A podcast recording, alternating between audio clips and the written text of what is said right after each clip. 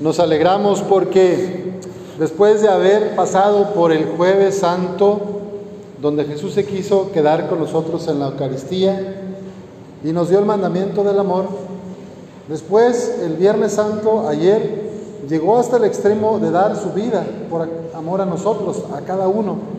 Cristo se encarnó y murió en la cruz por mí, para darme vida eterna. Y hoy el Padre Eterno, el Padre Celestial, le ha resucitado, confirmándolo en su misión y eh, confirmando que su vida, su mensaje, es la verdad. Él es el camino y Él es la vida. ¿Cuáles son las muertes que afectan a nuestra comunidad, a nuestra sociedad?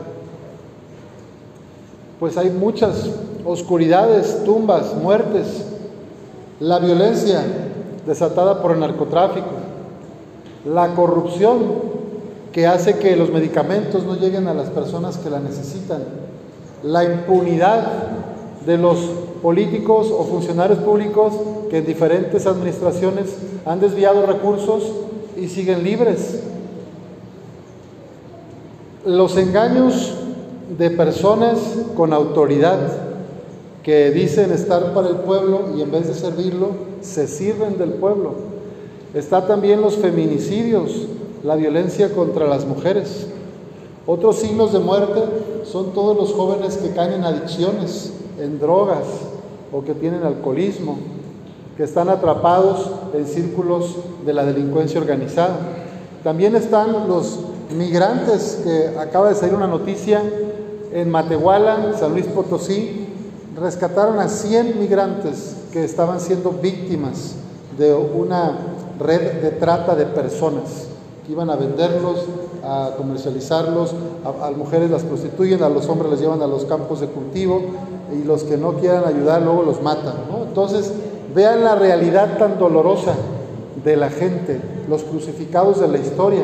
Están también las personas mayores, los adultos mayores olvidados en sus casas o en algunos asilos, que por muy limpios que los tengan y muy bien comidos, se sienten profundamente solos, porque su familiar, sus padres, sus hijos, sus nietos, los dejaron en aquel asilo y no volvieron más. Pasan seis meses o un año sin que los vean. O a veces en la misma casa se sienten muy solos porque no les dan tiempo, no platican. Pues están también las niñas y los niños que han quedado huérfanos, los que tienen a sus padres a lo mejor presos. También son infiernos de crucificados. Más del 70% de los presos de nuestro país no tienen sentencia, están en proceso. O sea, es decir, ni siquiera se ha probado que hayan cometido el delito que se les imputa y están en la cárcel. Cuánta injusticia, cuánta gente sufriendo, mujeres y hombres que no cometieron algún delito y solo por ser pobres, por haber estado en el lugar equivocado, en el momento equivocado, están ahí. Pues estas son las tumbas, las oscuridades, los sepulcros de la historia, los crucificados, y hay más. Pero hoy nos vamos a alegrar porque nosotros somos las manos de Cristo, la mirada de Cristo, los ojos misericordiosos, las manos de Cristo, los pies de Cristo. Y esos son los signos de resurrección.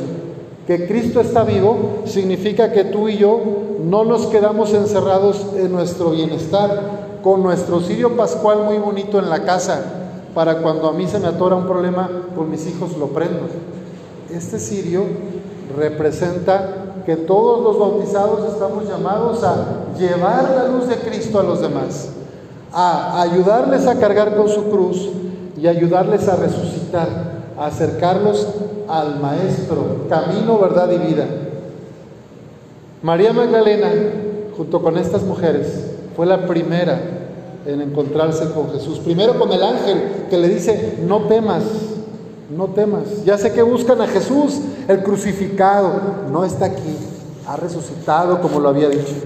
Y luego el mismo Jesús más adelante, cuando iban ya a avisar a los discípulos, se les presenta a estas mujeres.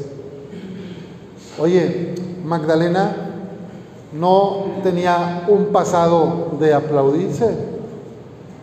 Ni Pedro, ni Pablo, todos los cristianos tenemos un pasado y tenemos pecados y hemos cometido errores, pero Jesús es el que nos saca de los abismos, de la tristeza, de la vergüenza, de la culpa, del dolor y hace de nosotros luz para distribuir su gracia y su misericordia con los demás. Así como desde el Sirio Pascual ustedes se transmitieron la luz de adelante hacia atrás, es un símbolo de la iglesia militante que está llamada a ser luz de Cristo en el mundo. Así que todos ustedes y yo también, los bautizados, somos llamados a ser un fuego que enciende otros fuegos, como decía San Alberto Hurtado, sacerdote jesuita, que tu presencia, que tu forma de tratar a los demás, que tu responsabilidad en tu trabajo, en la escuela, en tu familia, donde te desempeñas, sea un motivo de alegría, de paz, que tu vida sea una buena noticia, una vida luminosa. Lo anuncia el Salmo y el pregón pascual. Miren de qué manera tan hermosa anuncia el pregón lo que pasa en, este, en esta noche santa. Será la noche clara como el día, la noche iluminada por mi gozo.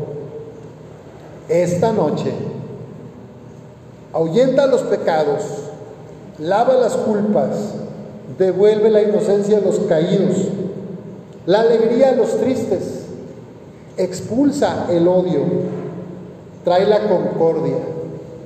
Así que, pues de nosotros depende, ¿verdad? Abrir el corazón para que el Espíritu Santo lo transforme, como decía una de las lecturas, de un corazón de piedra a un corazón de carne. Que doblegue la soberbia, que dejemos de alimentar el rencor y el odio, que perdonemos, que pidamos perdón, que volvamos a ser como en el origen, pues como un bebito, ¿verdad? Recién nacido. ¿Cómo es el alma de un niño? ¿Cómo es el alma? Pura, ¿verdad? Y entonces en el Salmo 50, hoy le pedimos al Señor, ¿verdad? Devuélveme, Señor, crea en mí un corazón puro, porque yo solo no puedo, yo sola no puedo. Tú eres el que nos da la vida, tú eres el que nos puede dar este corazón. Devuélveme tu salvación que regocija y mantén en mí un alma generosa. Enseñaré a los descarriados tus caminos y volverán a ti los pecadores. Todos nosotros estamos llamados a ser signos de resurrección. Un corazón contrito te presento y a un corazón contrito tú nunca lo desprecias. No me arrojes, Señor, lejos de ti, ni retires de mí tu Santo Espíritu. Pidamos al Señor esta gracia de morir al pecado de una vez y para siempre y de resucitar, de tener vidas de hombres y mujeres resucitados, de ir dejando lo que nos afecta, lo que nos oscurece las relaciones, lo que nos hace egoístas, vengativos, rencorosos y que empecemos a ser personas humildes, cariñosas, compasivas, misericordiosas como nuestro Padre del cielo es misericordioso. Las mujeres son las apóstolas que nos traen esta buena noticia. Y hoy también aquí hay muchas mujeres que se entregan todos los días en sus familias, sirviendo a su gente querida y en la sociedad.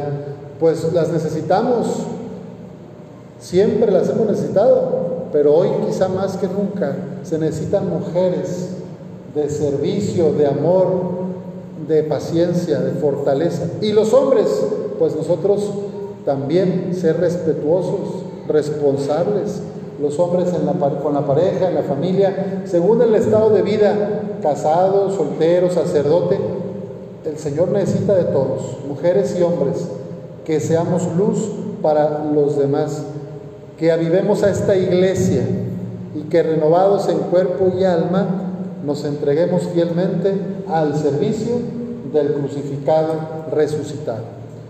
Que así sea.